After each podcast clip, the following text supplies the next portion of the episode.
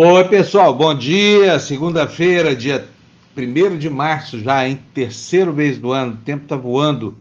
E nós aqui na edição número 270 do Despertador. Bom dia para vocês todos que já chegaram.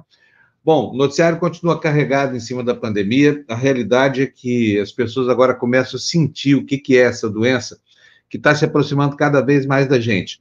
Está popularizado já, a internet só fala nisso daqui a duas ou três semanas, preveem os estudiosos, os cientistas, os sanitaristas, que nós vamos ter no país inteiro a situação que Manaus vivenciou. É, é uma previsão tétrica e produto absoluto de um trabalho coordenado do governo federal que insiste em comandar o exército inimigo. Quer dizer, um presidente da República e um general, que faz às vezes de ministro, estão trabalhando em prol do vírus, claramente nessa pandemia. Nós tivemos um fim de semana cheio de atrevimentos. Os atrevimentos começaram na quinta-feira, como você se lembra, quando o Bolsonaro do nada aparece numa live inventando lá um fake news lá de que uma enquete na Alemanha dizia que máscara dá dor de cabeça em criança para é, forçar é, o fim do isolamento social entre essa parcela da população, né? Aí tem duas coisas. Primeiro, protocolo para criança não prevê o uso de máscara até 5 anos. Daí até 11, é bom que use, mas não é obrigatório. É, a partir disso, Bolsonaro constrói mais um degrau no sentido de tentar desacreditar tudo aquilo que pode manter as pessoas afastadas e a salvo desse vírus. É inacreditável o compromisso do presidente Bolsonaro com a morte que ele vem cumprindo com a maior pontualidade. Então, hoje o nosso noticiário está falando sobre isso. Temos entidades de médicos aí fazendo um apelo pela distribuição de vacinas. Nós temos todo tipo de manifestação e, e, e um, uma crítica feita por um bolsonarista que você vai ver daqui a pouquinho por um prefeito bolsonarista, né? Que de repente acordou para o fato de que as coisas estão desandadas, né? Bom, antes de começar, deixa eu dar bom dia aqui para a Márcia Regina, deixa eu dar bom dia para a. Ela está dizendo, ótimo mês de março para nós, é verdade. Cuidado retrogrado agora, hein, pessoal? Muito bem, Márcia. Érica, oi, boa semana para todos. Tenhamos perseverança para suportar as nossas dores. José, bom dia, José. A, Érica também, que aproveita para mandar um abraço para Leila Gomes, membro da TVD, que passa por um tratamento de saúde pós-Covid no Piauí, e para Pavlova, que também está se recuperando da doença. Beijo e força para as duas. Aproveita a mensagem da Érica para fazer das palavras dela as minhas também. NTI Impressão de Leitura, dando bom dia para a gente. Ah, que mais? Quem mais está aqui? Gislene Regina, bom dia, Gislene. Kleber Vale, Valério Melo, Valério diz o seguinte: o mito Bolsonaro acabou com três mitos do Brasil. Um, Deus é brasileiro. Dois, brasileiro é cordial. Três, Brasil é o país do futuro. É verdade. Agora, você sabe de uma coisa, Valério? A gente nunca foi cordial. O Brasil sempre foi um país violentíssimo, né? A gente não tinha uma tradição de ter atentados na política nacional, porque na política regional o pau quebra por aí, né? E, enfim, isso agora veio à tona, né, com a nossa falta de civilidade, a nossa falta de gentileza, o nosso atraso civilizatório e a maneira assintosa como uma parcela da população apoia todo tipo de descalabro feito por esse governo. Uh, Silvio, bom dia. Maria Regina, bom dia. E vou dar bom dia agora para a dona Luciana. Bom dia, Lulu. Olá, bom dia. Tudo bem? Tudo bem? Tudo Deixa jóia. trocar de bom lugar dia. aqui com você. Lu, o pessoal estava com saudade de você aqui, todo mundo perguntando: cadê a Lu? Cadê a Lu? Onde estava é, a Lu? Eu conversei com eles no, no, nos nossos grupos também, mandei, mandei notícias. Aproveitando, viu, Fábio? Um beijo aí para a Leila e para Pavlova, né? Que se recuperam. É, eu sei que é difícil. Dois amigos meus saíram da, do hospital, graças a Deus, estão se recuperando em casa. O pai de uma amiga já está há 30 dias na UTI, então, assim, estou com pessoas bem próximas enfrentando aí essa ainda enfrentando essa doença, infelizmente. Desejo que todos tenham uma ótima recuperação. Nós desejamos também, Lu. Desejamos sim. É, Florestan Fernandes, o homem não é o mito, não é o mito, gente. Não, o mito é outro. Tudo bem, Florestan? tudo bem, Fábio, tudo bem, Lu? Uh, Tudo saudade jóia. de você, fez falta semana passada aqui. Mas... É, eu, foi, foi um fim de semana. Esse fim de semana eu literalmente voltei para o Switcher e eu fico muito feliz no Switcher. É um lugar que eu me sinto muito bem. Para quem não sabe, é no Switcher onde a gente comanda as transmissões e jornais. E eu postei nas minhas redes aí para mostrar para o pessoal. E agora vai ficar um pouquinho mais intenso na TV. Mas a Fórmula E, não sei se você chegou a, a, a ver alguma coisa, Floresta e Fábio. Incrível a Fórmula E, estou apaixonada pela Fórmula E. Que coisa sensacional aqueles carros e todo o conceito, o conceito que vem, vem por trás, né? Da, uhum. da Fórmula E, de sustentabilidade, de preocupação com, com o meio ambiente, com a natureza, é muito legal, é muito legal. Muito bom. Bacana demais. É. Eu não, não, não, assisti porque não deu tempo. Foi um fim de muito trabalho interno aqui para. Pra... Ué, o que, que eu estou fazendo aqui nesse quadro aqui, gente? Está tudo errado aqui. Comecei o jornal errado. Olha, não, vamos aproveitar que está aí essa, essa coisa do, do, do Greca. Vocês estão vendo aí é o Greca na CNN ontem? Não, peraí, cadê? Não, estamos vendo, não, estamos não, vendo não, não, desculpa. Erro meu aqui. É assim, mas vamos ver agora. Quer ver só? Olha, a situação no Brasil está preta. A gente está percebendo agora Acho que, esse que termo tá gente tá errado, que não. Hein? Esse termo não, não é, é, correto, hein, Fábio? É. Não, é, é, negra que é incorreto. Preta, tudo bem. É, preta, não pode. é uma alusão, obviamente. Pode. pode.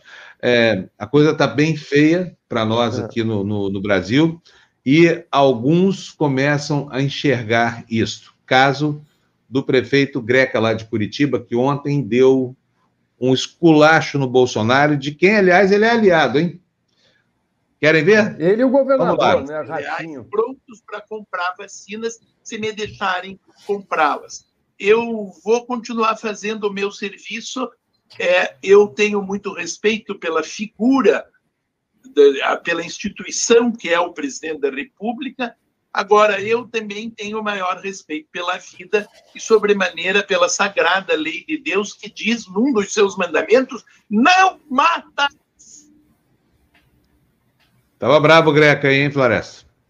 Pois Com é. razão. Você imagina a roubada em que esses prefeitos e governadores foram colocados pela sandice que ronda o governo federal, né? É, Fábio, nós vamos falar, parece... sobre, vamos falar sobre isso daqui a pouco, né? Porque é, essa é a principal pauta dos, dos jornais, né, das notícias dos jornais dessa segunda-feira, né, é, com esse número alarmante de, de mortes, com a falta de espaço para acomodar as pessoas nos hospitais, as UTIs lotadas. Uh, e aí começou uma guerra né, de uh, quem tem razão. Né? O Bolsonaro jogou na desinformação e quer ganhar no grito, né? Então nós vamos falar sobre isso, porque vai entrar uh, notícias a respeito desse confronto. Ele está apavorado, viu, Fábio? Acho que está caindo a ficha dele. Ele vai se dar mal, cara. Ele vai se dar mal. Escreve o que eu estou te falando. Ô, Floresta, mas continua promovendo aglomerações nas, seus, nas suas incertas aí pelo país, continua aparecendo sem máscara é de uma crueldade que, que assim, eu não consigo entender onde é que vai tanta maldade assim no coração de alguém. Que vontade louca que é essa de induzir as pessoas a erro provocar situações que podem culminar com a morte, né, Floresta? É, é o que está acontecendo aí. É. E, bom, ontem no Ceará ele ouviu um corinho lá, né? Fora assassino, fora assassino. Tinha lá uma galera vaiando, tinha uma outra galera vaiando também o, o Camilo Santana, né? Mas olha, deixa eu falar uma coisa para vocês. Os, os, é, as pessoas começam a acordar desse, desse sonho, né? Desse sonho que se transformou em pesadelo, né? Sonho que para 57 milhões de brasileiros, para nós sempre foi um pesadelo. E as primeiras manifestações começam a acontecer, assim, manifestações de, de de, de, contrariedade absoluta. Nós vamos mostrar isso ao longo do programa de hoje, tá bom? Eu vou pedir para o Fernando, antes de mais nada, colocar para a gente os jornais na tela. Espera aí, deixa eu dar uma noticinha aqui, não põe ainda não, Fernando. Vocês viram que o Olavo de Carvalho ontem faltou na aula e disse que está com, com, com, pneumonia? Viram isso, não? Vi, eu Olavo vi. de Carvalho, está aí, um dos maiores incentivadores da, da, da é pandemia. Maiores... Não sei, vou é mostrar para vocês mostrar aqui para vocês o que foi que ele, que ele colocou é, nas redes sociais ontem. Pode ser uma palhaçada também, ninguém sabe nunca o que está na cabeça tanto, desse cara, Ele é o pai da mentira. É. Olha só, Floresta.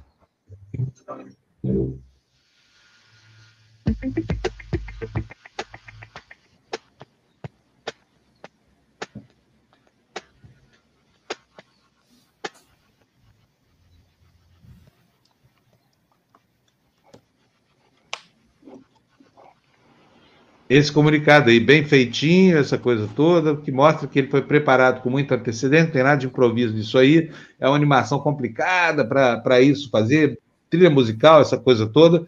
Não foi um trabalho pequeno para fazer esse videozinho aí. Eu acho, Florestano, não sei se é verdade ou se é mentira, agora eu acho que o, o, seria muito bom que o Olavo Carvalho pegasse essa doença, sabia? Ele é o principal estimulador dessa loucura toda que acontece no Brasil, é ele quem sopra na cabeça de Bolsonaro e da família inteira. É ele quem está provocando essa confusão toda aqui. Então, no caso é, de, de, de, desse, desse safado Olavo de Carvalho, eu vou dizer para você: eu desejo mesmo que ele esteja com pneumonia provocada pela Covid, porque vai ser uma sacanagem depois de estimular tanta morte aqui no Brasil, ser sujeito passar longe desse vírus, não é, não, Floresta?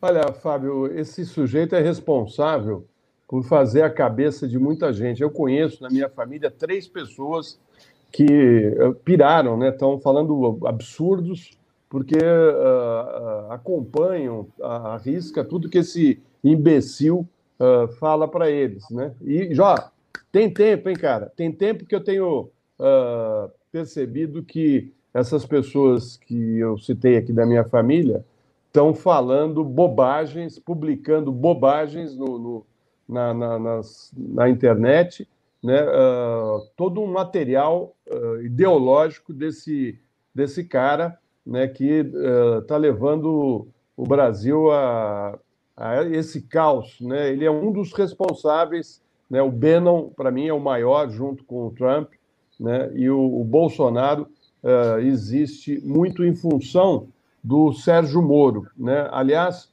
o New York Times de hoje, Fábio, diz o seguinte: eu não sei se você está sabendo mas, entre outras coisas, o New York Times diz: uh, Sérgio Moro é responsável direto pelo caos no Brasil, por ter corrompido o sistema de justiça no país. O Brasil vive várias crises ao mesmo tempo: a situação catastrófica da saúde, a economia frágil, a, pol a polarização política extrema. Agora podemos adicionar a corrupção do sistema judicial uh, a lista. Uh, não precisa, uh, não precisava ser assim. Os brasileiros tinham grandes esperanças há sete anos, quando um jovem magistrado chamado Sérgio Moro lançou uma operação anticorrupção chamada Lava Jato, ou Operação Lava Jato, diz o artigo. Enfim, está aí no New York Times de hoje uma matéria uh, que diz que o Moro corrompeu o sistema judicial e é responsável direto pelo caos no Brasil que levou Jair Bolsonaro ao poder. Né? E isso ficou muito claro. Né? Agora, uh, a imprensa internacional já começa a falar né, do grande responsável. Aliás, eu te mandei aí uma fala do Gilmar Mendes, né, que uh, compara a Operação Lava Jato ao PCC. Ou seja, quando a gente falou aqui que se tratava de, um, de uma organização criminosa, lembra, Fábio? Quando a gente falou que se aquilo era um crime, né? Aquela, aquela, aquela agente da Polícia Federal produzir uh, um, um, um, depoimento que não existiu, né? Que aquilo era um crime e que o Dallagnol estava uh, acobertando um crime, né? Enfim, que moral esses caras têm para julgar qualquer pessoa ou fazer qualquer operação daqui para frente? É, concordo que é zero. Gilmar Mendes foi categórico, chamou mesmo de PCC, delegado que fabrica é, depoimento, que diabo de coisa é isso? Isso é, é, é, é delegado de polícia ou é o PCC? Foi o que ele é. disse, né? Muito acertadamente, porque é brincadeira. Agora, obstrução à justiça, esse tipo de fraude, deve dar uma pena grande para quem, quem promove. Lá Agora, não é só a delegada, dá. né, Floresta? Lá nos Estados Unidos dá. Aqui eu não sei, não. Não, aqui dá até, até um, um dos fundamentos da prisão é, provisória é justamente isso, né? É, é, você produzir provas falsas ou desvirtuar o rumo dos processos judiciais. Não é possível que isso fique impune. Não é possível, não acredito, não é possível. É uma infração grave demais quando o Estado, o seu, o, ente do Estado, que é violento, forte poderoso, assaca contra uma pessoa sem que, que, que, que haja uma prova concreta depoimento é prova, né, Florestan? Não pode pois forjar é. uma prova dessa. Você imagina, ele destrói a economia do país nesse período todo, destruiu, né? Porque ele acabou com todas as grandes empresas uh, da construção civil, todas, né? Ele destruiu todas as nossas empresas multinacionais que operavam no planeta. Acabou. Elas não operam mais em lugar nenhum, nem aqui dentro do Brasil. Né? Parou toda, toda a indústria da construção civil, toda a indústria, uh, fez um, um, um, paralisou todas as obras do país nos últimos anos. Todas, inclusive as dos governos estaduais. Né?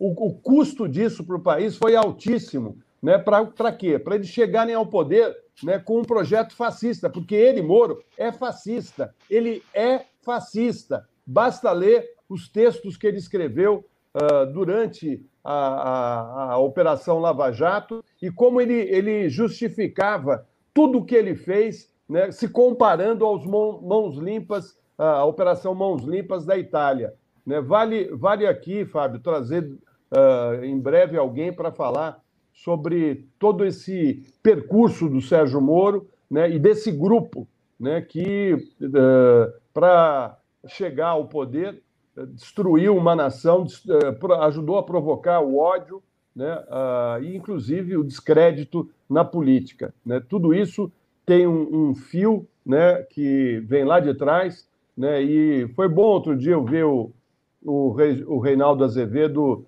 fazendo lá uma reflexão sobre os equívocos que ele, que ele fez nesse período. Ele, ele uh, acho talvez seja um dos poucos jornalistas que se arrependeram uh, de ter acreditado no início na Lava Jato, né? E se bem que ele desde o primeiro dia, desde que uh, o Sérgio Moro se prendeu na, na questão do, do triplex, ele dizia não tem crime isso aí é maior engodo. Ele falava lá atrás, desde o início. Ele falava. E é, essa denúncia não, não tem provas, isso é, é, é, ele é muito frágil. Isso vai dar problema lá na frente. E está aí.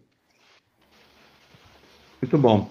É, vamos para as capas dos jornais? Fernando, põe para a gente, por favor, as capas dos jornais. Aliás, não, não comer, acho que não. Oi, Lu. É só antes de você começar para a gente não perder, porque a Lilian Machado se tornou novo membro e ela está falando aqui: é meu aniversário de presente, eu virei membro da, da TVD. A gente oh, ganha presente, entendeu? Que coisa bacana, é o aniversário é? dela e a gente ganha presente. Então, parabéns é, para você pelo seu aniversário. É, fique conosco e obrigado pelo seu presente de aniversário para nós. O nosso né? presente, né, Fábio? O nosso presente é fazer um bom uh, noticiário para ela, né? E deixar é. ela bem informada nas manhãs uh, da, da, da, da, semana, né? É isso aí. Exatamente. Parabéns. Um beijo, querida. Obrigada, viu, pelo carinho. Bom, vamos lá então. Vamos, vamos ver que, que, que os, são, quais são os destaques que eu separei esta madrugada para vocês. Capa da Folha de São Paulo, está aí a manchete principal. Governo não usa 80 bilhões e gasto no pico da crise é lento, é o principal destaque da Folha de São Paulo. É, os destaques é, também dessa edição na capa são os seguintes: Trump insinua concorrer à Casa Branca em 2024. Embaixo dele, Bolsonaro omite erros e põe a culpa nos governadores. Ao lado, Lira quer votar ampla reforma política eleitoral. Já pensou que perigo, Florestan, hein? É. E o último destaque da Folha de São Paulo: médicos relatam mais pacientes jovens e UTI. Antes de mostrar os outros jornais para você, eu vou mostrar o Jamil Chad. Fala, Jamil. Bom, Bom dia. dia. Bom dia, Bom cedo hoje aí na Suíça, Jamil. São Sempre, sete e pouquinho ainda. É, ah, mas também acordar cedo na Suíça. É... Onze e pouquinho. É, acordar cedo na Suíça é mole, né, Florestan? Eu quero ver é. aqui do Brasil, acordar às quatro e meia da manhã. Isso sim é para os fortes. Tudo bom, Jamil? Que Tudo bons bom. ventos tra trazem. Bom dia. Quais são as novas aí na Europa, Jamil? Não, ainda repercutindo muito a situação no Brasil, é, da Covid, obviamente, Fábio. É, não sei se vocês estão acompanhando, mas está desde ontem acontecendo algo bastante sugerido no, no Reino Unido porque o governo britânico está procurando é, uma pessoa que embarcou de São Paulo, passou por Zurique e é, desembarcou basicamente em Zurique, foi só ah, para trocar de avião, e desembarcou em Londres e que supostamente estaria com a variante brasileira do vírus. Não é só, não é o único caso, outros cinco casos foram identificados.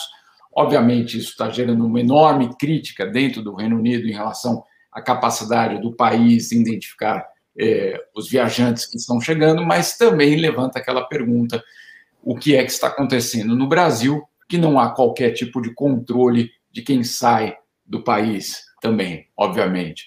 É, e aí, isso, de uma certa forma, para vocês terem uma ideia, é, abriu desde ontem uma caçada em relação a essa pessoa que saiu de São Paulo no dia 10 de fevereiro e desembarcou em Londres, é, e coloca mais uma vez a situação no Brasil no foco internacional. Isso depois que na sexta-feira a OMS, na coletiva, é, já escancarou a crise brasileira, dizendo que o Brasil vive uma tragédia que deve servir de lição ao mundo, não pelas boas práticas, mas pelo fato de que o relaxamento mata, né? basicamente é esse o recado, e o Brasil numa situação bastante, é, bastante complicada em termos internacionais.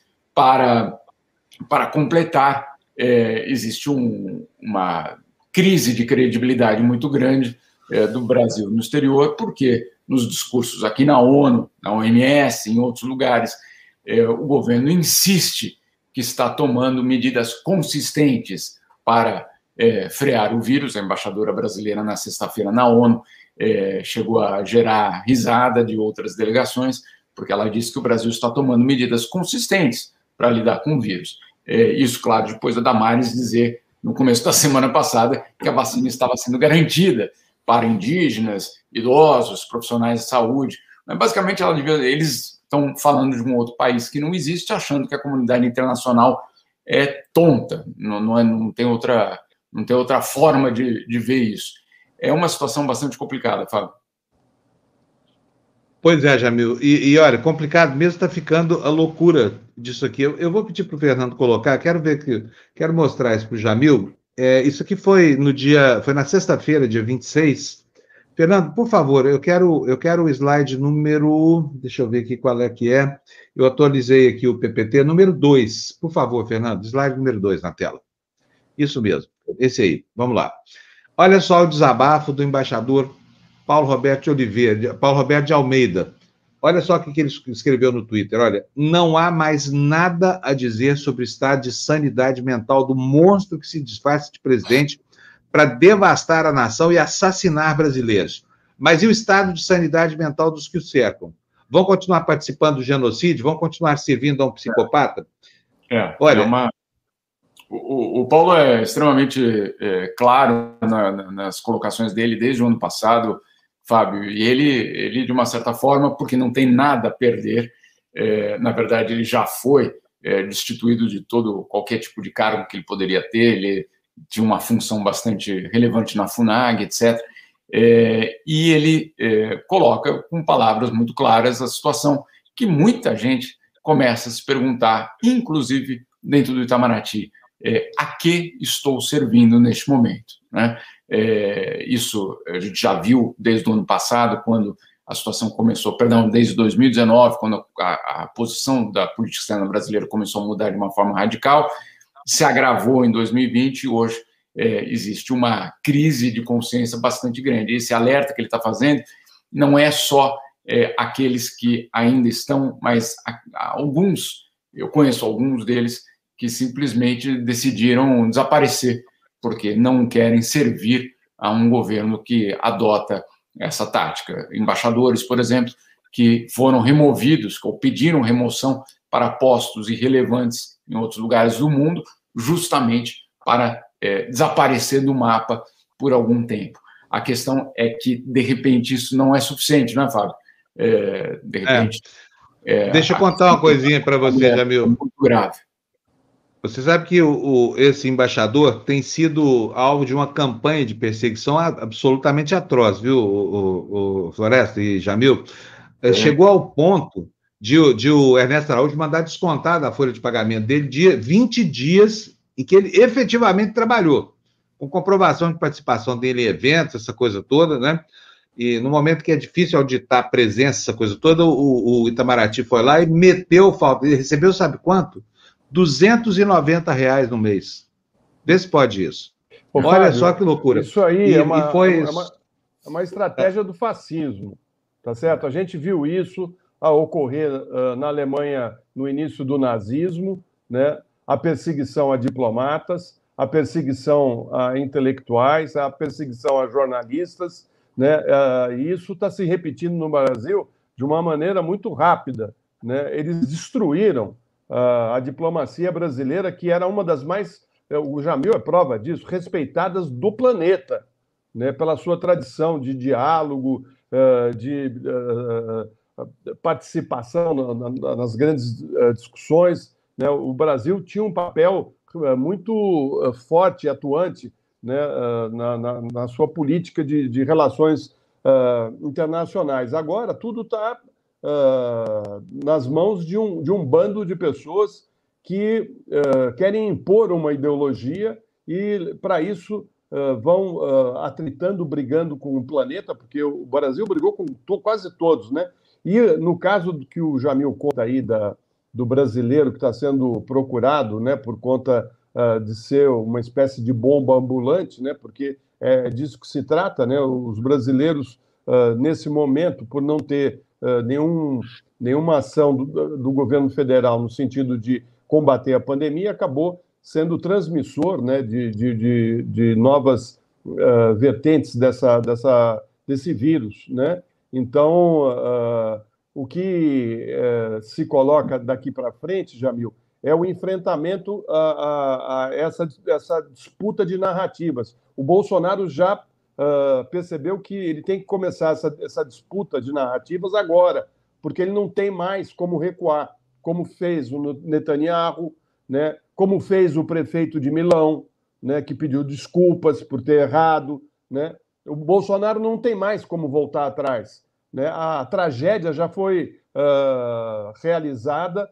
né? a, a participação dele nessa tragédia é, sem dúvida, enorme, e eu tenho para mim que ele vai responder a processo. Eu acho que a conversa do Tasso Gereissati com os senadores uh, conservadores num grupo de WhatsApp, uh, querendo conter uh, o avanço da, da, da, dessa política desastrada do, do, do, Bolsonaro, né, e abrir uma CPI no Senado para discutir uh, as responsabilidades do governo federal no avanço da pandemia no Brasil e das mortes, a responsabilidade dele e do ministro dele, né? Uh, isso aí vai ser uma, uma, Se sair essa CPI, vai ser o início uh, da derrocada desse capitão porque uh, vai vir a público tudo, todo o descaso dele com a vida e com o trabalho que deveria executar para impedir que os brasileiros morressem, se contaminassem e tivessem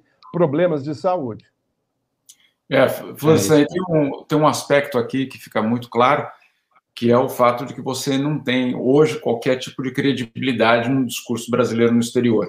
É, Coda Damares, Ernesto, é, a própria embaixadora brasileira que falam, eles não falam mais para a comunidade internacional, eles estão falando para os seus é, para sua base doméstica no Brasil, porque no mundo é, ninguém compra mais essa história é, de que ah, o, o, Brasil está fazendo o, possível, é, é, medidas consistentes, garantia de vacina. Esse não é um discurso para o exterior. No exterior, é, está muito claro, não tem nenhuma dúvida de que existe uma tragédia acontecendo no país. É, e outro dia, na sexta-feira, teve uma entrelinha ali deixada pelo Mike Ryan, que é o diretor de operações da OMS, que foi extremamente interessante. Quando ele, no meio da, do, dos alertas, do, do, da colocação sobre a situação gravíssima no Brasil, disse o seguinte: e diante de tudo isso, ele aplaude, ainda assim, a, o trabalho de governadores e da ciência brasileira. E ele não coloca nessa lista nem o governo federal, nem o Ministério da Saúde, eh, nem o próprio presidente, eh, não tem nenhuma, nenhum aceno a eles, muito pelo contrário, que tem é os demais, que é, obviamente, visto como uma, olha, é, né, é, o certo está, o, quem está fazendo certo são eles, não vocês. Então, não tem, ninguém mais se engana no, no exterior com essa, com, essa retórica brasileira. A retórica brasileira do governo federal só vale para a sua própria base. Eu não sei se vocês viram no fim de semana, é, no meio dessa crise toda no Brasil, é, o Ernesto Araújo se dedicou a escrever tweets sobre o marxismo e como isso está ameaçando o planeta. Né? É, Tem isso aqui, vou mostrar já. É, é, é uma coisa, é fora do, é fora do razoável. É, é, você, você, você, e você até pode achar isso, não tem problema, pode achar isso. Agora, essa não pode ser a prioridade. Você não pode estar passando um, um momento desse na, na, vida do país, tweetando que você leu um livro sobre o marxismo e que ele é uma ameaça ao planeta. É, pelo amor de Deus, né? do que é que estamos falando aqui? E aí ele coloca questões aí super é, é, demonstrativas da, da, da face desse governo, falando de verdade verdadeiras, que é o que eles têm. Eles têm verdade verdadeiras. É, obviamente, nessa construção da narrativa que o Florestan está falando aí pra, já para 2022.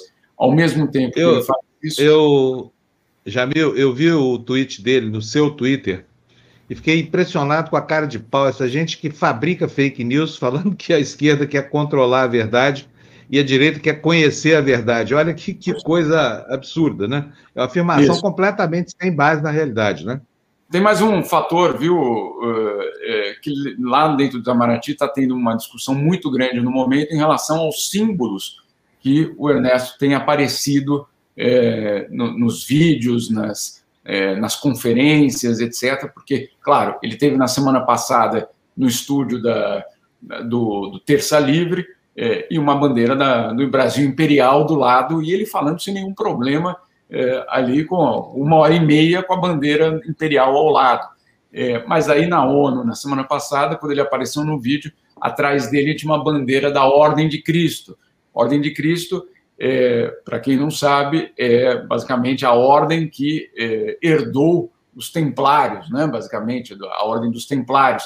É, e foi, sim, a primeira bandeira que chegou ao Brasil né? aquela que tem do lado da, da missa, feita ali no dia 26 de abril de 1500. Agora, ela tem uma, uma, um significado hoje muito mais complicado do que apenas a primeira bandeira do Brasil. Primeiro, que não foi, mas é, colocada de uma forma hoje pela extrema-direita como uma luta contra é, os não, aqueles que não são cristãos, né, é, colocando isso de uma forma até de confrontação, falava com o Eduardo Bueno, o Pelinha, né, no caso, historiador e, e, e, autor de vários livros, ele dizendo que, obviamente, isso tem um, uma, um significado muito, muito difícil é, de ser colocado hoje no contexto global. Eu fui perguntar para o Itamaraty, aí, é, uma bandeira dessa, qual é o, qual é o significado? Não, não, não, é só uma bandeira histórica do Brasil que ele tem ali, que não tem nenhuma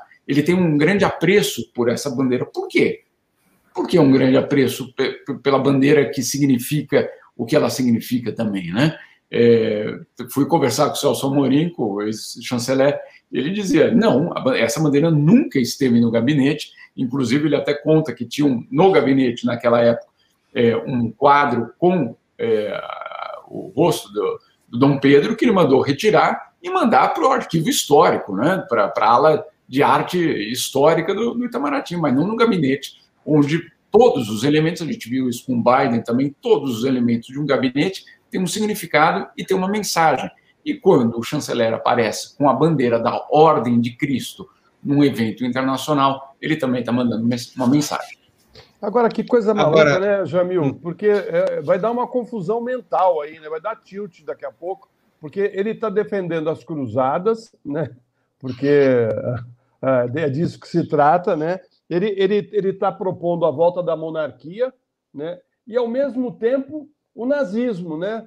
Então assim é uma confusão generalizada, né? Porque acho que o nazismo não, não tinha uma visão monarquista uh, do sistema, não. né? Então é não. tudo muito confuso, né? Eles não sabem nem o que, que eles estão pretendendo para o país, né? Porque defendeu a monarquia, defendeu o, defendem uma, uma, postura autoritária nazista, fascista, e ao mesmo tempo querem fazer uma cruzada né? Uh, religiosa. Né?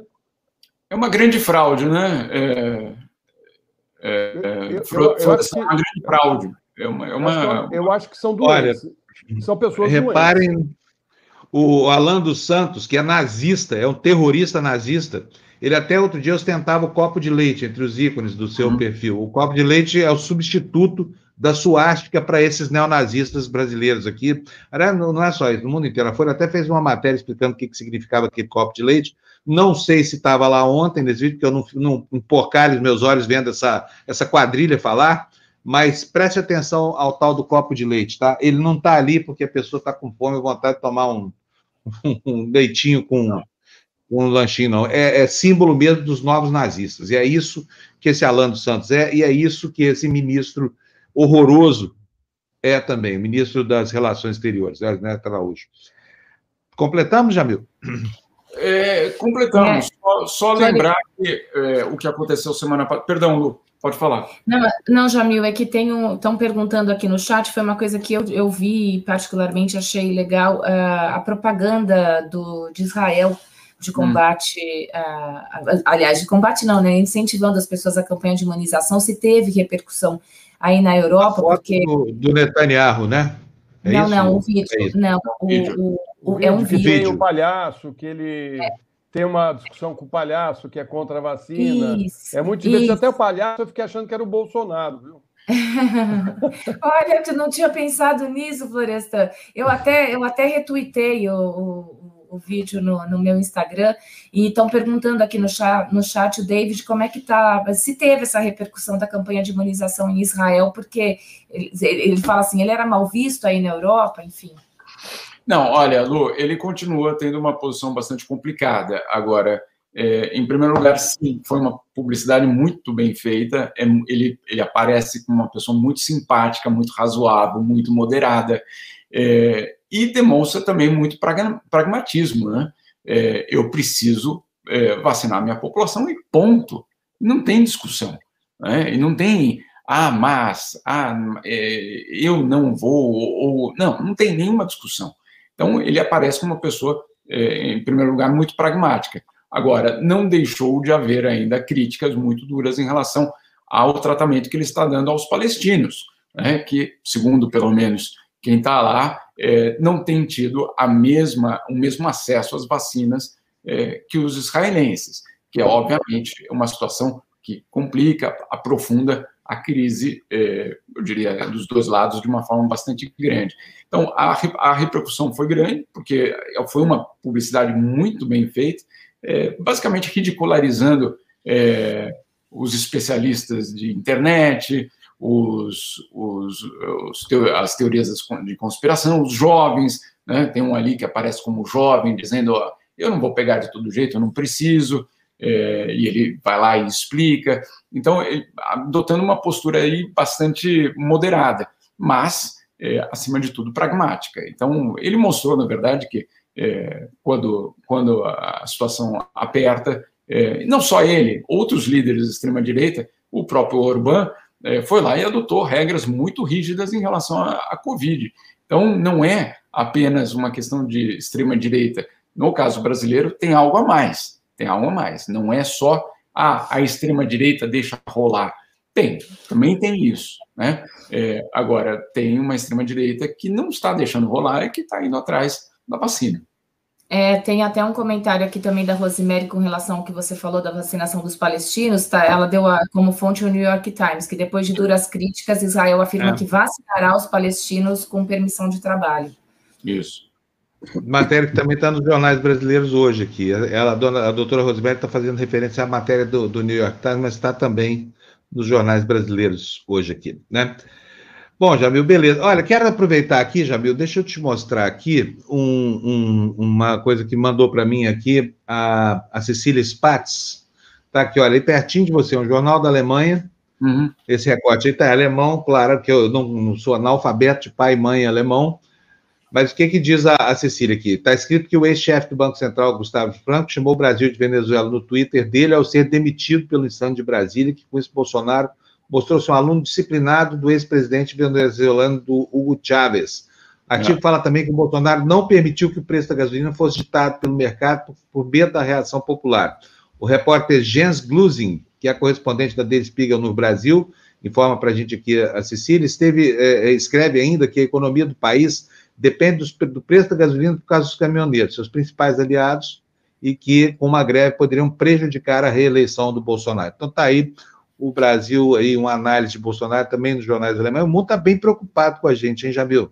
Insisto, Fábio, é isso mesmo. Não tem outra, não tem outra situação, não.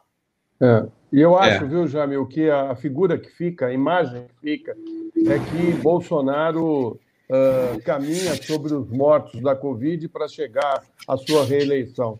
É disso que se trata, porque ele fez dessa negação à doença né, a sua principal uh, arma de campanha, né, dizendo que a crise econômica era produto daqueles que faziam lockdown, daqueles que faziam uh, o fechamento de cidades e o isolamento social. Ou seja, para ele, uh, o enfrentamento da pandemia devia ser liberado, ou seja, quem pegar, pegou, quem morrer, morreu, todo mundo vai morrer e vamos tocar a economia para frente, não vamos fechar nada, né? Como se isso fosse possível, né? Assim, é, é o único país no planeta, né? Aliás, a nota que o Brasil teve num levantamento feito pela Austrália, né?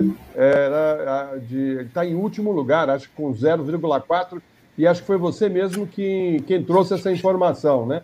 Então é, é o resultado é. da política da política brasileira. É, e, e, essa, e essa última onda aí de casos no Brasil nem tinha começado em Florestan.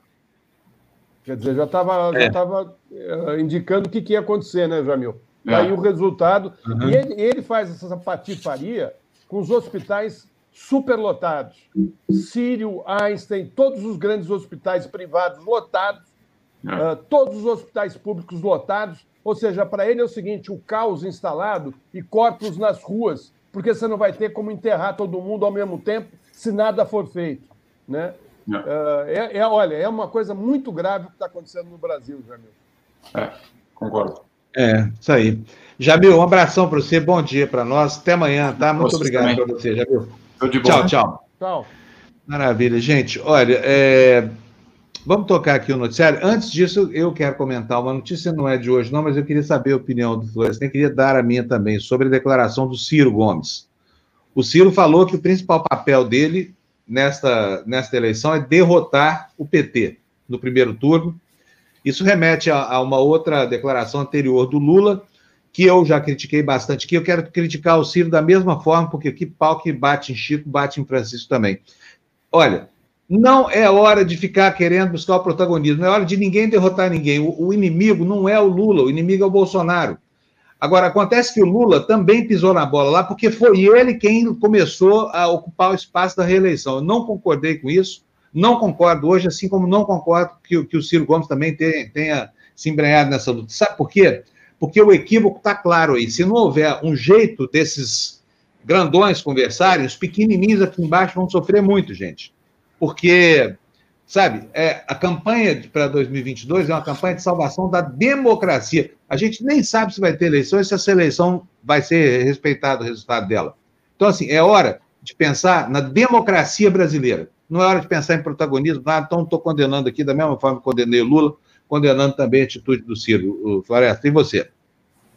eu acho só que o Ciro, quando uh, faz esse tipo de fala, ele afasta ainda mais a centro-esquerda dele, né? porque ele está uh, ah, arrumando uma confusão que não interessa a ele mesmo. Né? Se ele quer ser candidato e quer se viabilizar como candidato, ele depende desse voto da centro-esquerda. Ou então ele está abrindo mão desse voto, ele está achando que vai ter o voto da direita. Eu quero dizer para ele que, nesse sentido, eu discordo, acho que ele está equivocado. Ele não... A direita tem candidatos, né? A... o primeiro candidato é o Bolsonaro, né? que ocupou todo o espaço da direita. A centro-direita que não tem candidato, mas também não tem voto. Eles vão precisar uh, do apoio da, da, da esquerda, uh, se por acaso a esquerda não for para o segundo turno. Então, assim, acho que você tem razão, Fábio. Não é hora de se atriptar, não é hora de, de provocar mais uh, cisão. Né?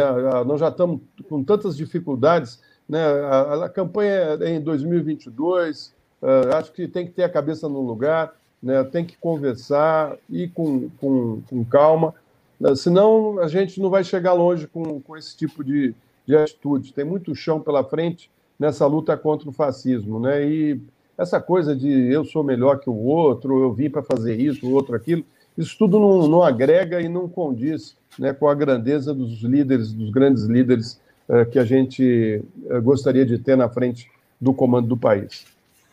Agora, o erro original é do Lula. O Lula eu, que criou essa situação. Quer dizer... eu, não, eu não acho que tem erro ou não erro, entendeu? Porque está cheio de candidato aí, Fábio. Eu já disse para você.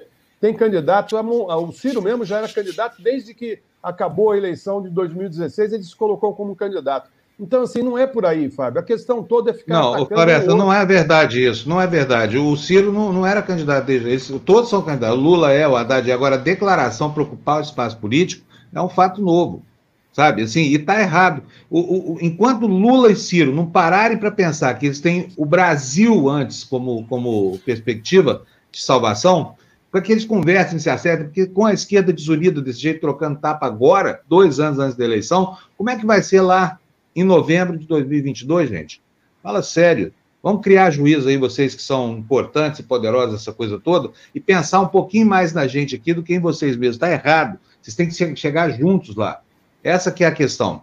Enquanto ficar um brigando com o outro, a direita está assim, ó, batendo palminha, e aí o Bolsonaro vai ganhar a eleição. Sabe por quê? Porque na hora que precisar, de novo, um não vai apoiar o outro no segundo turno. Vai ter tantas arestas, tantas sequelas dessas agressões seguidas, que um não vai ter condição política de, de apoiar o outro. E vai ser uma lástima, porque aí, ó, o mito vai governar o Brasil mais quatro anos e nós estamos bem ferrados. Bom, vamos lá? Vamos lá? Próximo destaque na tela, Fernando. Vamos lá começar com, os com as notícias do Jornal o Globo aí, porque a gente está atrasado com a capa. O, na manchete principal do Globo, aí à esquerda de tudo, com país à beira do colapso, Supremo manda governo abrir leitos. Outros destaques da capa do jornal o Globo. Condição jurídica de Lira gera impasse, isso porque ele foi denunciado, recorreu e não aceita a condição de réu. Portanto, enquanto os recursos dele não forem julgados, Lira acha que tem o direito de sentar na cadeira do presidente da República. Eu, pessoalmente, acho que vai ser um horror isso aí, porque é um sujeito que está sendo processado por um, por, um, por um esquema de rachadinha que levou 254 milhões só da Assembleia de Alagoas. Imagina, Alagoas, Florestan, 254 milhões de dinheiro demais. O Estado é pequenininho, ó, o orçamento do Estado é bem pequenininho, não é não? É, pois é. É horrível, né? Vamos lá, então. Outros destaques aqui do Jornal Globo. Bolsa Família tem valor defasado e fila de espera. A espera de reformulação prometida pelo governo, o Bolsa Família tem um valor corroído pela inflação e cerca de um milhão de pessoas na fila pelo benefício. O economista calcula que repasse médio hoje de 190 reais deveria estar entre R$ 198,50 e 200 reais. Então, aí, mais de um milhão na fila e uma defasagem que faz com que as pessoas não consigam comprar comida com o dinheiro que está sendo despendido pelo governo, em dinheiro do contribuinte brasileiro. Próximo jornal, Fernando, por favor, o Estado de São Paulo. Vamos ver na capa do Estadão, manchete principal: preço de matérias-primas sobe 40% e favorece o Brasil. Outros destaques da capa do Estadão: Pacheco terá teste com CPI da Covid de Estácio. Supremo manda saúde bancar leitos de UTI em três estados. E, finalmente, desilusão e crise afastam mais jovens da política. É uma segunda-feira de, de, diferente das outras, porque a qualidade do noticiário está quente, o noticiário está bem quente, e, e, enfim, e os jornais preocupados efetivamente com a questão da pandemia. Vamos ver as manchetes do El País agora, por favor, Fernando? Cadê a capa do El País? Já vai entrar aí para vocês, está aí. Fiscalização, altura rápida por fazer de celular um novo relógio de ponto. Para fiscais do trabalho, o vínculo, vínculo com entregadores configura relação de emprego e a empresa utiliza, por meio de um aplicativo, um sistema de punições e incentivos. A empresa nega a acusação e recorreu da decisão. Aí, como destaque secundário, embaixo da foto, vacina da AstraZeneca, os obstáculos que atrapalharam uma história de sucesso. Vale a pena ir lá na internet, no site do El País, fica em El País, em, em brasil.elpaís.com, tá bom? Então vamos lá, terminamos os destaques dos jornais, agora vamos para as nossas notícias. Fernando, põe na tela. Ah, não, antes das notícias nós temos isso aqui. Não é uma notícia de ontem. Uh, o que irritou o Bolsonaro na, na reunião com o Castelo Branco dias antes de demiti-lo. Vamos ver o que é isso. Vocês estão vendo a foto aí na capa? Estão vendo, né? Próximo slide para gente, por favor. Olha aí, ó. O encontro estava marcado. Isso é o seguinte: por que, que foi que esse cara aí, que é o presidente da Petrobras, demitido já, o que, que foi que tanto irritou o Bolsonaro, gente? Não foi propriamente um bom desempenho, 59 bilhões de lucro, foi nada disso, foi outra coisa. Está nessa foto aí a resposta. Qual é? O Lauro Jardim foi que publicou a nota no jornal o Globo. Põe aí para eu ler, por favor. Vamos ver o que, que tanto irritou Bolsonaro no presidente da Petrobras que ele demitiu. Olha só. Ele participou de um encontro assim como ele aparece na foto. Diz o Lauro Jardim. O encontro estava marcado para que Castelo Branco explicasse as razões dos reajustes do diesel como antecipar a Bolsonaro numa live na véspera.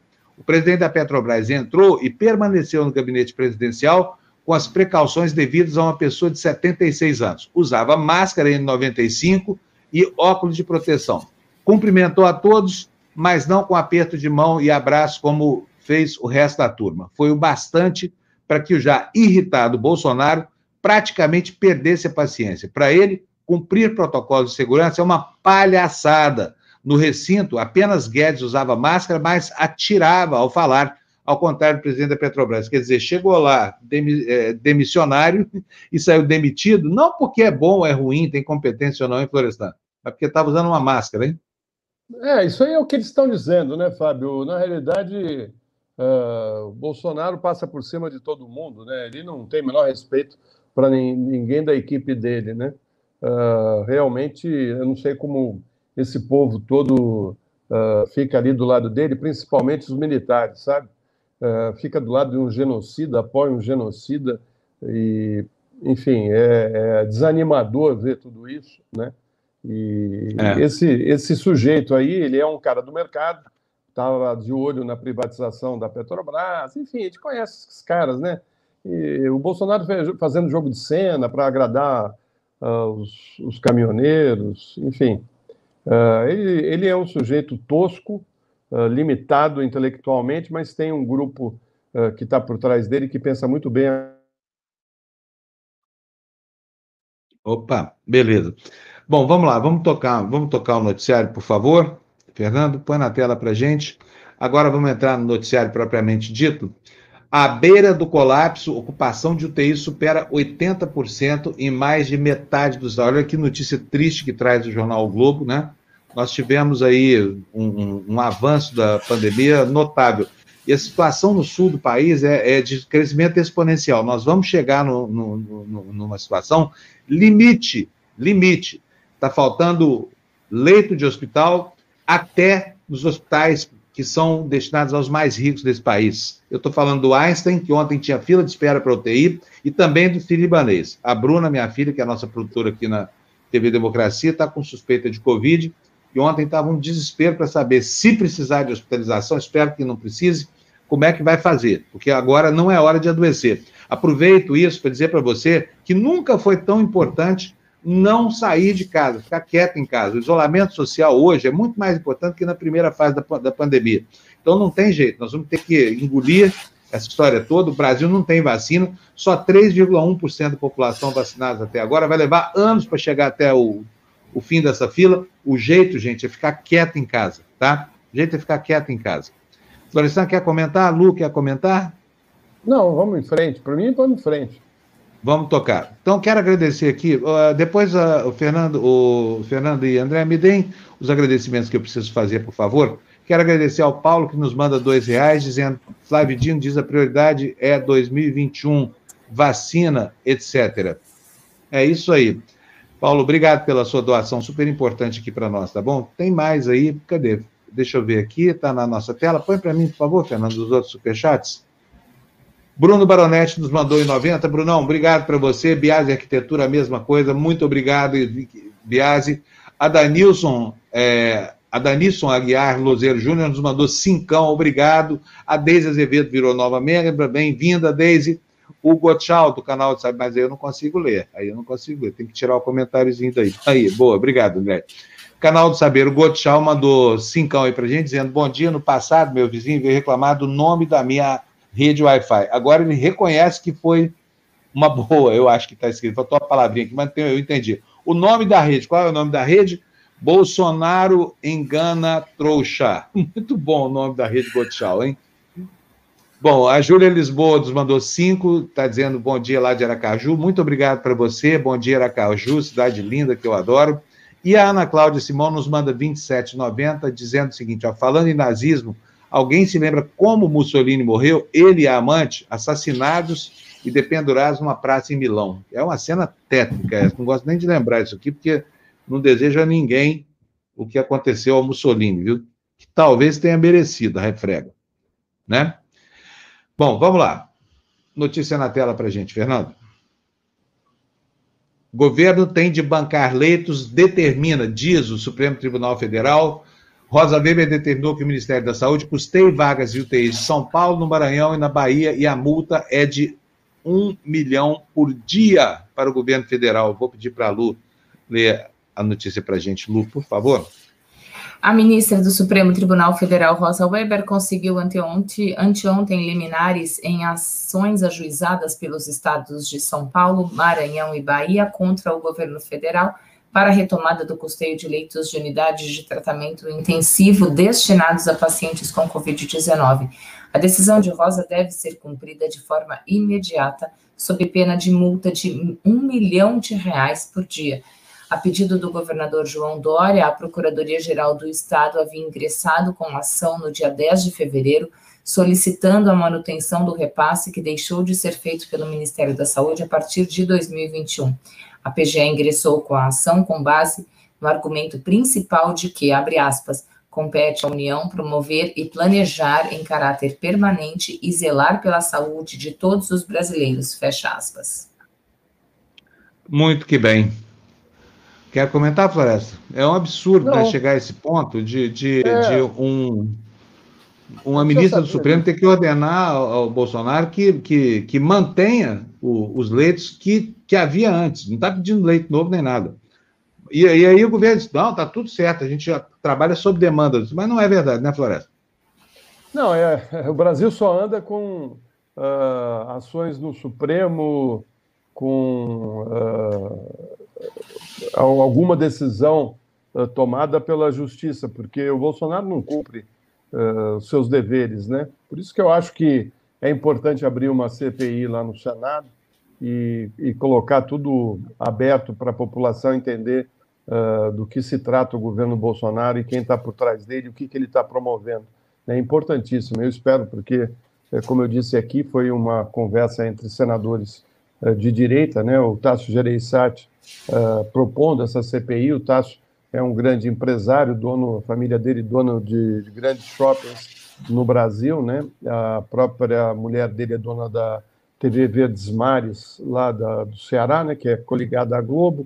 Ele, Ciro, é dono da, de uma Jangadeiro, que é a TV uh, ah, que retransmite a Bandeirantes, ou seja, uma família que, que domina né, a comunicação no Ceará e que certamente tem uh, entre seu, suas relações, uh, grupos empresariais, e eu tenho certeza que os senadores de esquerda uh, e centro-esquerda vão estar nessa CPI. Né?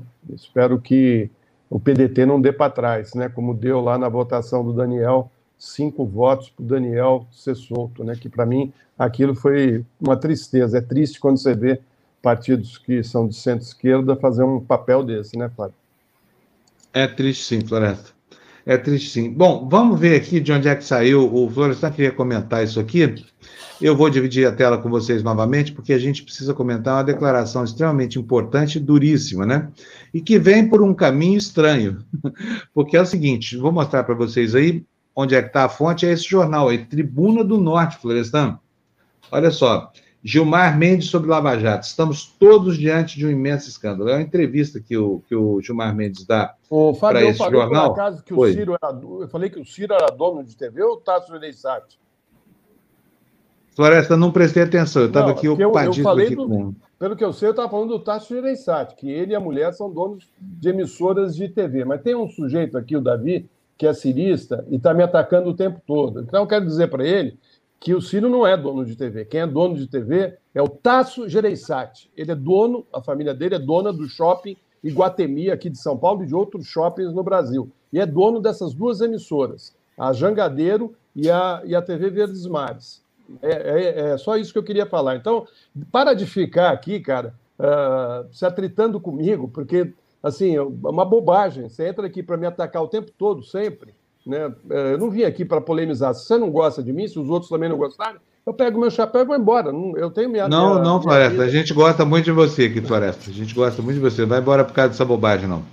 É, gente, a gente não liga para crítica, não, mas faça favor, não? Pô, Vamos fazer uma crítica dia, seja. O cara está aqui me chamando de petista, me atacando, tá certo? Então, assim, cara, você não gosta daqui, você não gosta do meu comentário, ou você sai ou eu. Agora, é um horror você ficar provocando uma polêmica numa comunidade de, totalmente desnecessária. Eu e o Fábio estávamos aqui conversando a respeito de um, de um cenário da centro-esquerda, né, que é um cenário que está difícil né, que as pessoas não estão conseguindo se entender. Nós estamos aqui falando, gente, vamos baixar a bola, vamos acalmar, né? Porque fica nessa coisa, não porque o Ciro, não porque o Lula, não porque o... Chega, gente, chega! Não.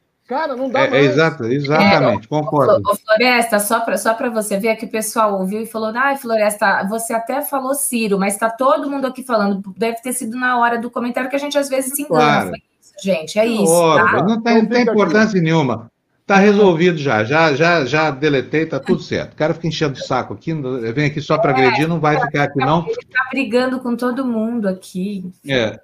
Pode criticar à vontade, meu amigo. Agora seja parcimonioso na crise, porque a ofensa não é crítica, né? Ofensa não é crítica. Então, todo mundo sabe da honestidade. Não, só quero dizer para os ciristas jamais... que estão aqui, os ciristas que estão aqui, que eu respeito, porque eu, eu também me dou muito bem com o Ciro.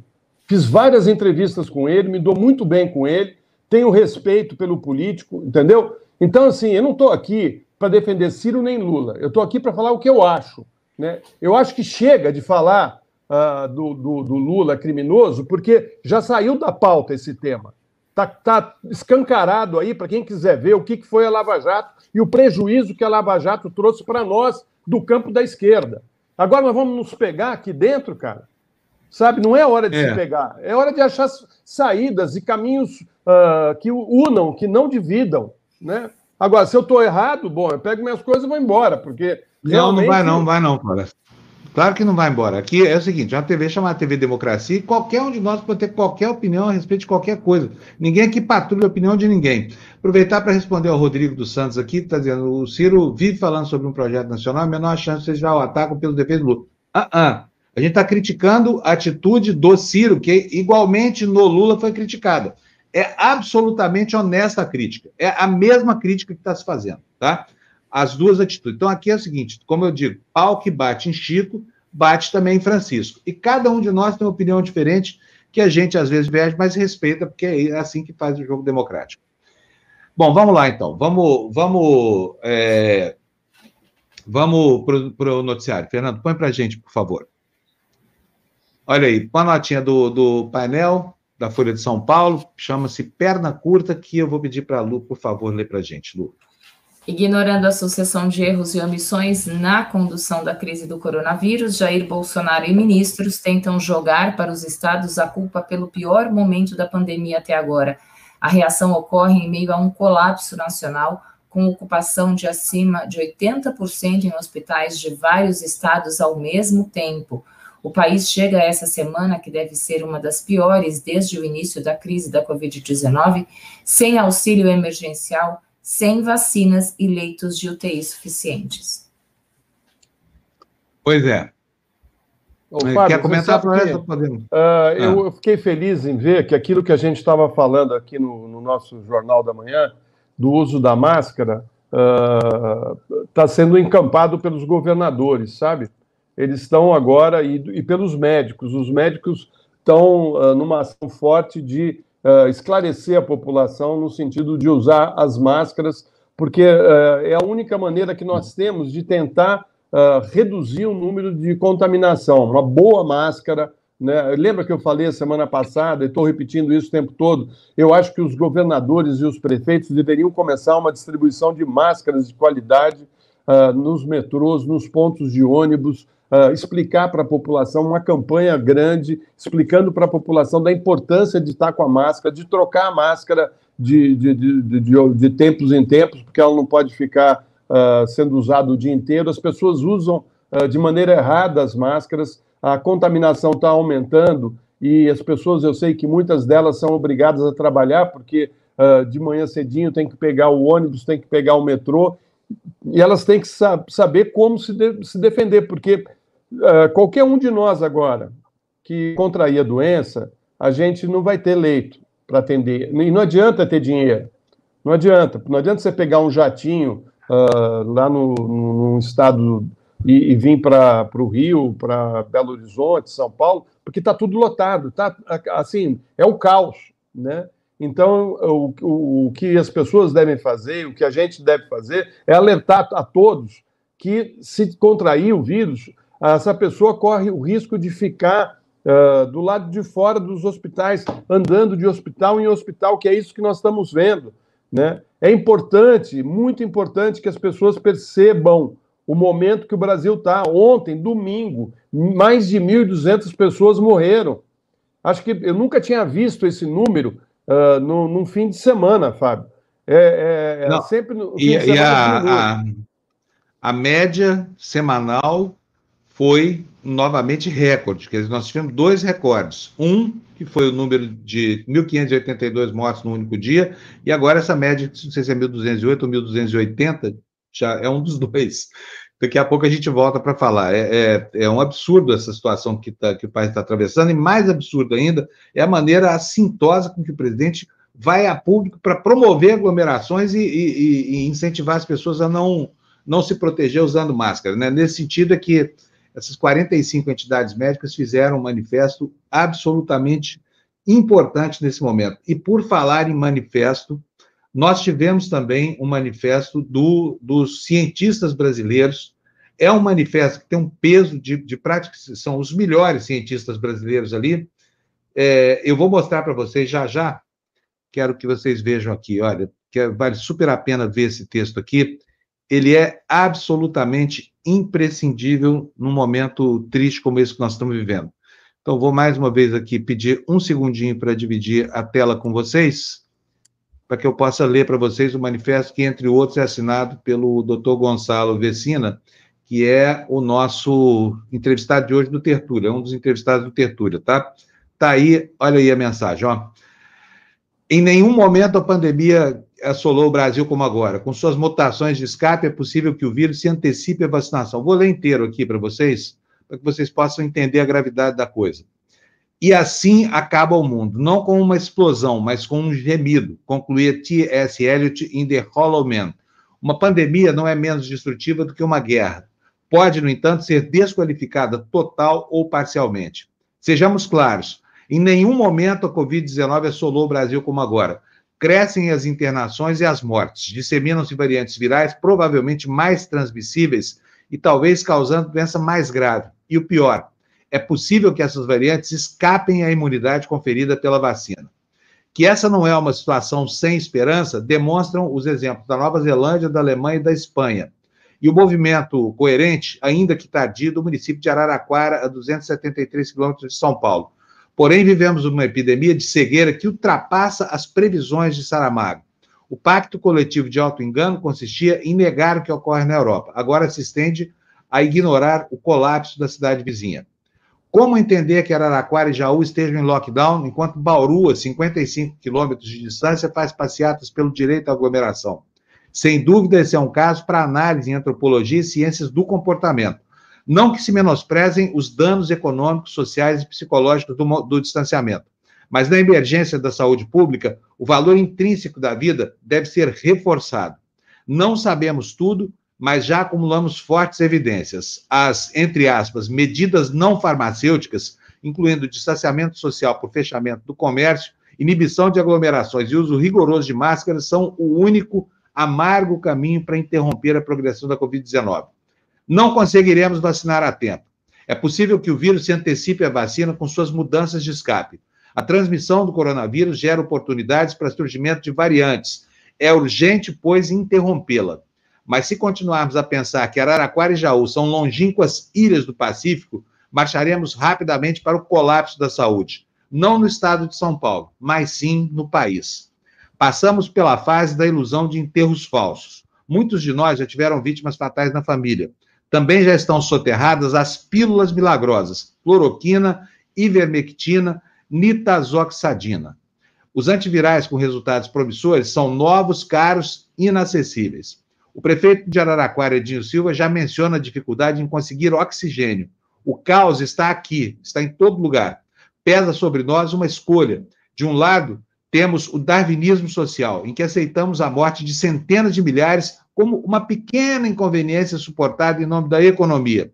De outro lado, é, a chance de aprender com as lições positivas e negativas de outros países.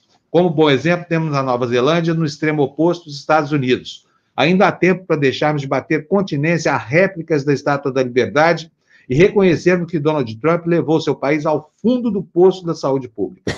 Não será o fim do mundo, mas já é uma catástrofe sem precedentes, silenciosa, exceto pelos ruídos das ambulâncias e ventiladores mecânicos, quando existem, ou pelos gemidos daqueles a quem falta ar, uma agonia tão intensa e destrutiva quanto os bombardeios.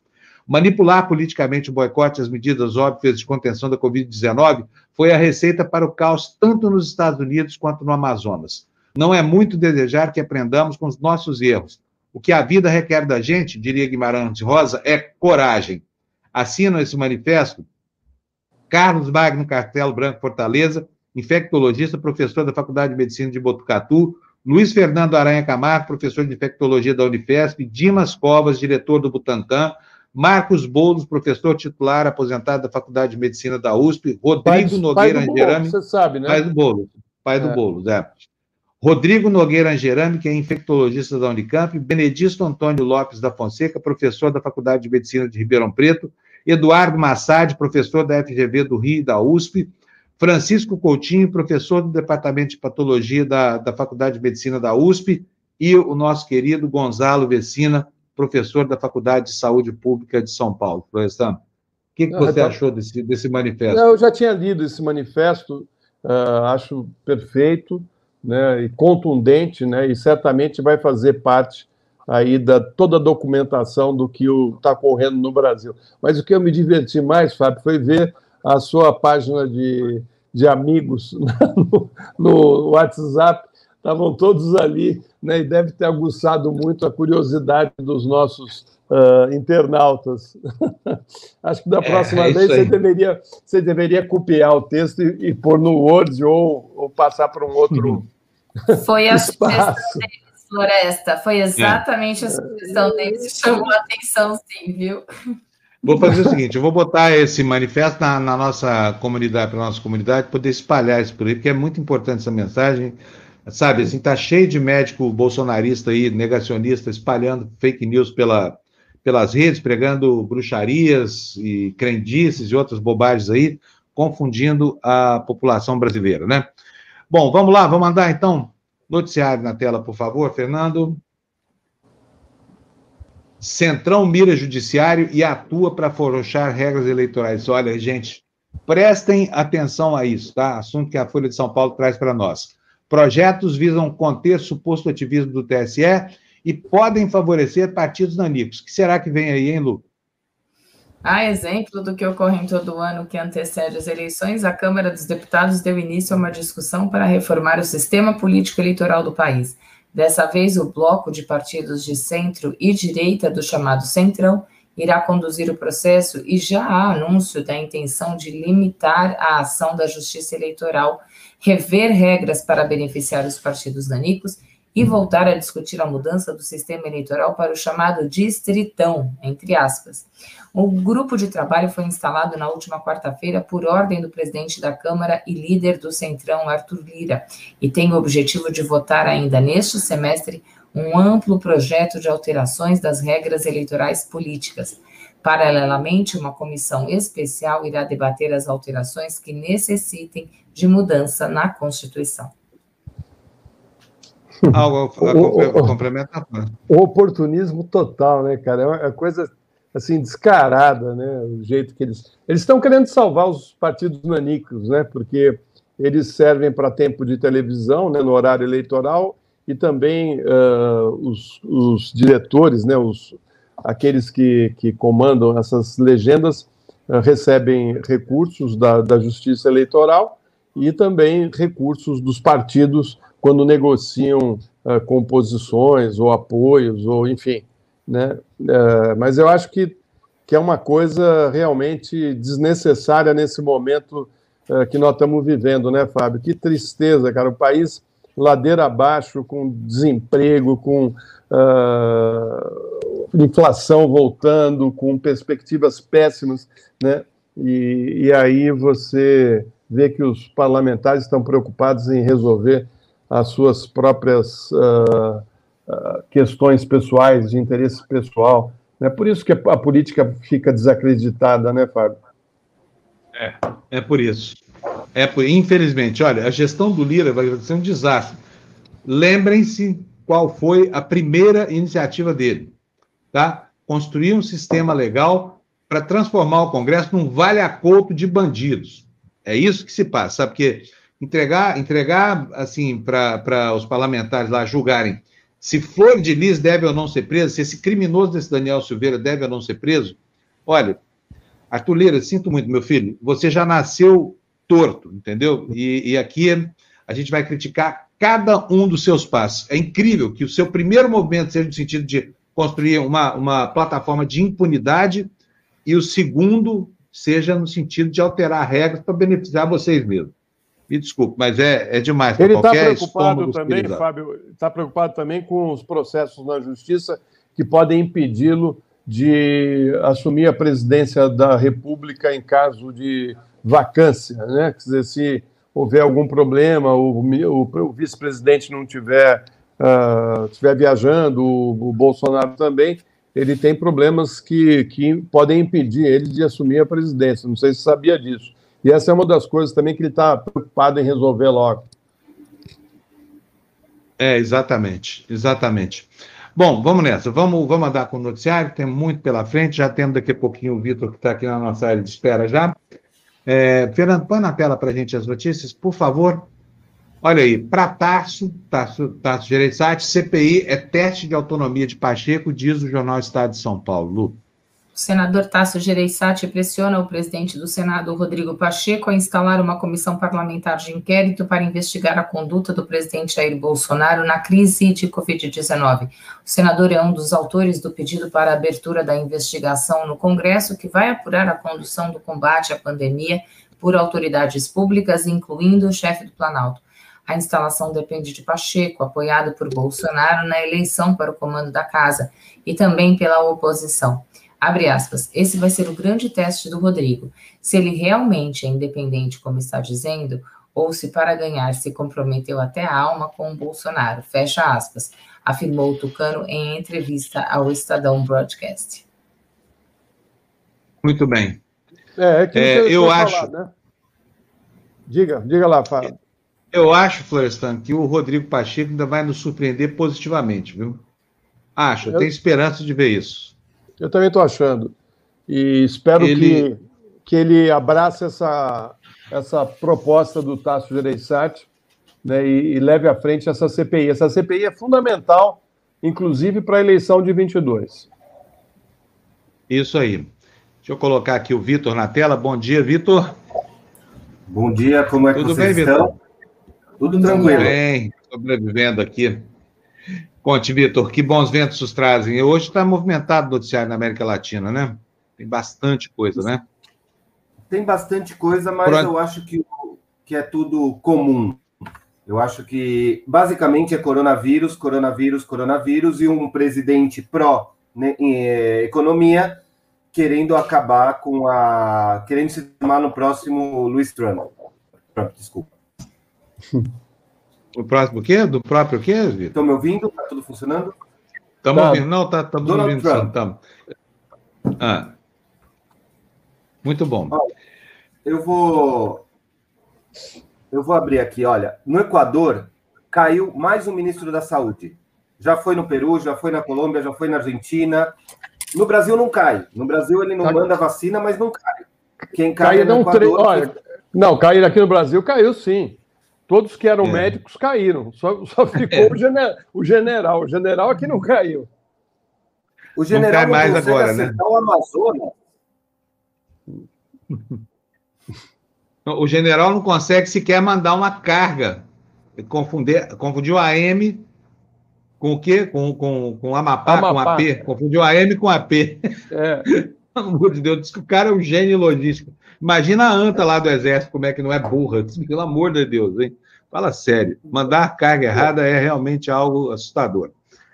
Mas essa Vai, história da, da, das vacinas, o, o, a vacinação preferencial de autoridades que foi feito de forma obtusa, escondida por muitos países, é, por muitos ministérios, está derrubando muito ministro. Na Argentina, por exemplo, também teve. E sabe qual foi a atitude do presidente? Criar uma comissão independente para acompanhar as vacinações e mandar embora todo e qualquer funcionário que tenha sido vacinado.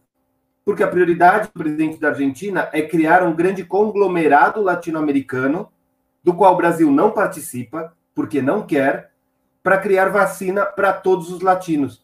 É muito diferente do, do que a gente está vivendo no Brasil, mas aí foi o Equador que caiu, o ministro Juan Carlos Ceballos. Por quê? Porque ele, a, mais pessoas, mais autoridades foram vacinadas escondidas por vacinas que chegavam por métodos escusos e acabou sendo descoberto. E num país de verdade, o presidente ele também fecha a fronteira e mantém as medidas de exceção para toda a nação. Na Colômbia, por exemplo, ninguém que não seja colombiano pode entrar nem por terra, nem por barco até dia 1 de junho. A gente está falando que já tem vacinação na Colômbia, mas é 1 de junho. Ou seja, eles já estão pensando daqui a três meses. É, é muito importante isso, Fábio, porque é, são os países latinos mostrando para o Brasil, que supostamente é um país latino irmão, que, que tem que se preocupar. No Peru, por exemplo, até fim de março, continua um estado de emergência. Não tem outro jeito. É, o governo é. do Sagasti, que está vivendo o processo presidencial, eleitoral presidencial, está mantendo o estado de emergência até o fim de março. Quer dizer, eles estão se preocupando. E no México, as escolas particulares decidiram prometer abrir hoje, primeiro de março, já foram criados é, grupos que vão visitar essas escolas. É, caiu. Caiu. Caiu. Caiu. Ele, acho que está quase perto de completar. Vamos ver se ele volta, senão vamos tocando aqui, porque nós estamos em cima da hora, né? Deixa eu pedir a notícia na tela para você, meu querido Fernando. Mande para nós, por favor. Crise e desilusão afastam jovens da política. Matéria do Estadão, não está aí o símbolo do Estadão. Em São Paulo, 67% dos que têm entre 16 e 24 anos não se interessam pelo tema, diz Ibope. Falta de perspectiva ajuda a explicar distanciamento. Pode ler, por favor, Lu? Sim, um estudo realizado pelo IBOP pela Rede Nossa São Paulo mostra que 67% das pessoas entre 16 e 24 anos na cidade não têm a mínima vontade de participar da vida política do município. A pesquisa foi realizada com 800 pessoas durante o mês de janeiro em São Paulo. Entre os mais jovens, 19% disseram ter alguma vontade de participar da vida política na cidade e 15% falaram ter muita vontade. Muito então, bem. Fábio, isso aí é resultado, esse é mais um resultado daquele pessoal da Lava Jato, né? E da, da grande imprensa, né, que nesse período de 2013 até 2016 uh, ah, atacou de maneira covarde uh, um dos pilares da democracia, que era uh, o parlamento, né? tudo bem, ele merece uhum. críticas e tal, mas o que foi feito foi um linchamento dos políticos, né? Tanto que os movimentos falavam assim: não, não queremos políticos aqui, lembra? Sem políticos e não sei o quê. Né? Os sem políticos era essa direita que está no poder hoje. Eram os fascistas, né? Esse que esse é. representam os sem partido. Partido é importantíssimo. Político é importante. Desculpe, a democracia prevê partidos e políticos. A gente tem é que votar bem, escolher bem, né, para não ficar reclamando depois, né? Uh, o Congresso Nacional hoje é talvez o pior Congresso no país, e muito se deve à, à má informação que foi dada pela nossa, nossa mídia né, e pelo processo que o Sérgio Moro e o Dallagnol colocaram aqui em prática para uh, chegarem, para abrirem caminho para o fascismo chegar ao poder. Né? Assim, para mim, aquela cena dele uh, conversando com o Paulo Guedes uh, para assumir o cargo de ministro da Justiça é uh, a própria declaração né, desse apoio dele, de como ele funcionou durante todo esse tempo, interferindo na, nas questões econômicas, políticas, né, e o, o resultado foi pífio, que ele conseguiu recuperar para os cofres públicos foi infinitamente menor do que o prejuízo que ele provocou ao país. Né? Infelizmente, eh, não tinha nada de operações mãos limpas ali. Né? As mãos estavam bem sujas, né? e infelizmente digo isso porque seria importante que a gente tivesse mesmo uma operação mãos limpas que uh, conseguisse uh, afastar a corrupção da, não só da política, mas também porque a corrupção só existe, o Fábio sabe disso, porque existe o corruptor. Né? E a gente uh, não vê muitos dos corruptores uh, sendo uh, pressionados e nem presos. Né? Aliás, são poupados. Parte da nossa mídia poupa muitos corruptores e eles estão, muitos deles estão no mercado financeiro, o tal mercado que fica aqui na Avenida da Faria Lima, né, que fica desgostoso com uma série de coisas que realmente tem um papel, muitas vezes, de uh, uh, alisar a mão de jornalistas, políticos, né? E está aí. O jovem é importante que ele entre na política, é importante que ele participe da política. Eu sou, e o Fábio também, e a Lu também, de uma geração que foi para as ruas, que acreditou nos políticos, né? Enfim, a gente vai se desiludindo com alguns, mas faz parte da democracia, né? A gente às vezes faz, uh, vota num, depois se arrepende, tudo é um aprendizado, né? Agora, é muito triste você ver um país onde os, os jovens desejam sair do país e não querem entrar na política, ou seja, tem aversão ao político. Isso é péssimo. É, ó, o Vitor voltou aqui. Vamos deixar ele completar. A internet está tá oscilando muito, viu, Vitor? Eu acho que era meu computador, porque agora entrei no celular e parece que está bem melhor. Parece, parece sim. Mas então, completa, vamos completar? Porque nós estamos. onde eu na... tava, porque aí não, vai dar pra, não dá para saber onde eu Não lembro. Bom, basicamente, Você perguntar... o que eu estava falando é: Colômbia e Peru estão estendendo as medidas sanitárias e fechamentos de fronteira. O Peru por um mês as medidas sanitárias e a Colômbia por três o fechamento das fronteiras. Porque são governos que estão preocupados com o avanço do, da Covid, estão preocupados de estar de verdade protegendo a sua população. É muito diferente. Fábio, quando eu entrei no Brasil, você lembra que a gente contou, não fizeram nem aferição da temperatura quando você entra pelo aeroporto de Guarulhos. Eu estava vindo do Chile. É, é, é, absurdo. No Chile, você não entra sem fazer uma fila com distanciamento. Um funcionário do ministério medir sua temperatura, perguntar onde você vai ficar, te dar uma autorização carimbada do endereço onde você vai ter que fazer quarentena. No Brasil, você entra como você quer, porque essas medidas também não mudaram. E no México, as escolas particulares que desafiaram o governo e falaram: eu vou abrir porque eu tenho que abrir, que nem o governo do estado aqui de São Paulo quer abrir de qualquer maneira a, as escolas. Escola que abrir no México vai receber a visita de funcionários do Ministério da Educação, vai receber multa e vai ter um fechamento, ela vai ser lacrada. Não tem desculpa. As pessoas, mesmo no México, onde Lopes Obrador não é um bom presidente, ninguém está falando bem dele, mas ele se preocupa da, da população e de não contaminar. Essas, essas pessoas sabem que quem vota morre. Eu acho que o Bolsonaro não tem nenhuma interesse no voto, nem mesmo de quem o segue porque ele não se preocupa que essas pessoas morram. No Chile, a, a situação é a mesma. O governo já decretou que escola só volta é, de forma voluntária.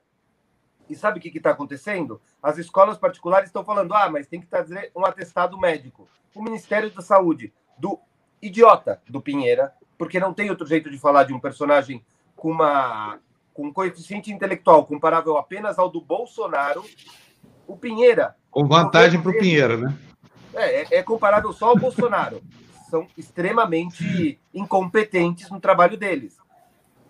O Pinheira, sabe o que, o Ministério da Educação fez? Falou: beleza, façam isso, colégios. Existe um certificado e tentem renovar sua licença no que vem, porque isso vai, a gente vai começar a fiscalizar e se houver denúncia e se houver prova que você está cobrando atestado médico de aluno para não ir para aula quando eu estou falando que é voluntário, você não vai ter renovado a sua licença.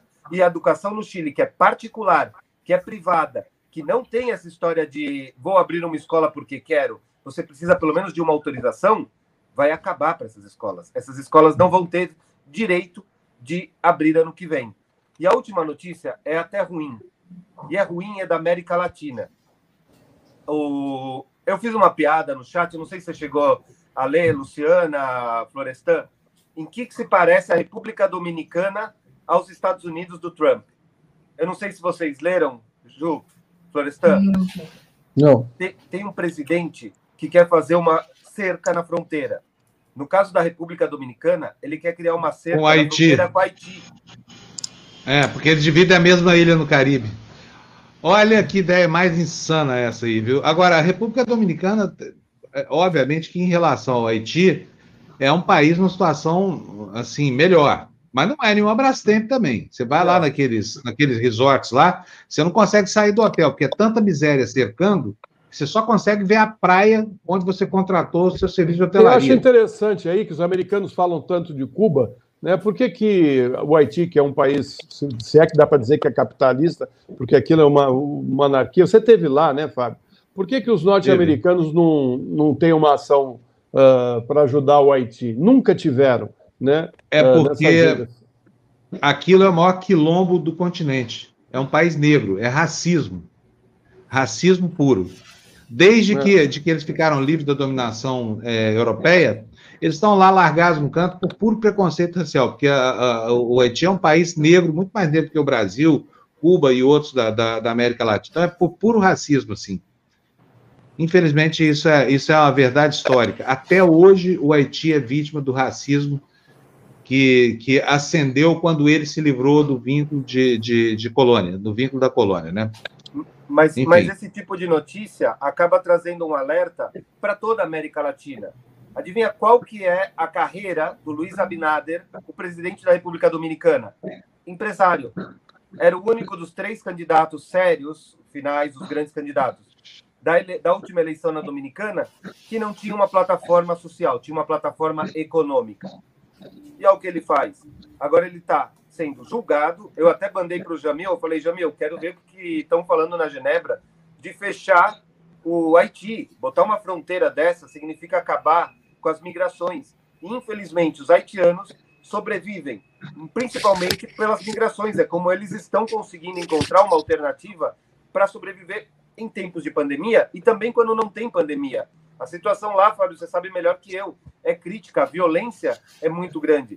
Tem soldado é. chileno que foi condenado por trocar comida por sexo com as mulheres haitianas. Eu não sei de casos brasileiros, porque aqui se abafa muita coisa, mas no Chile fizeram um exame de DNA nos militares que estavam lá e encontraram mais de 200 crianças, filhas de chilenos, e as mulheres falavam: ah, é que ele me dava cesta básica, então eu dormia com ele. Então, é, é uma nação é assim mesmo. brasilizada, destruída, e que agora, graças a um empresário, a um projeto econômico, não é um projeto social, é um projeto econômico como o do Luiz Abinader, pode ter fechadas as portas da senzala, se é que por assim se pode dizer, de um país cuja população é quase 100% negra. Pois é.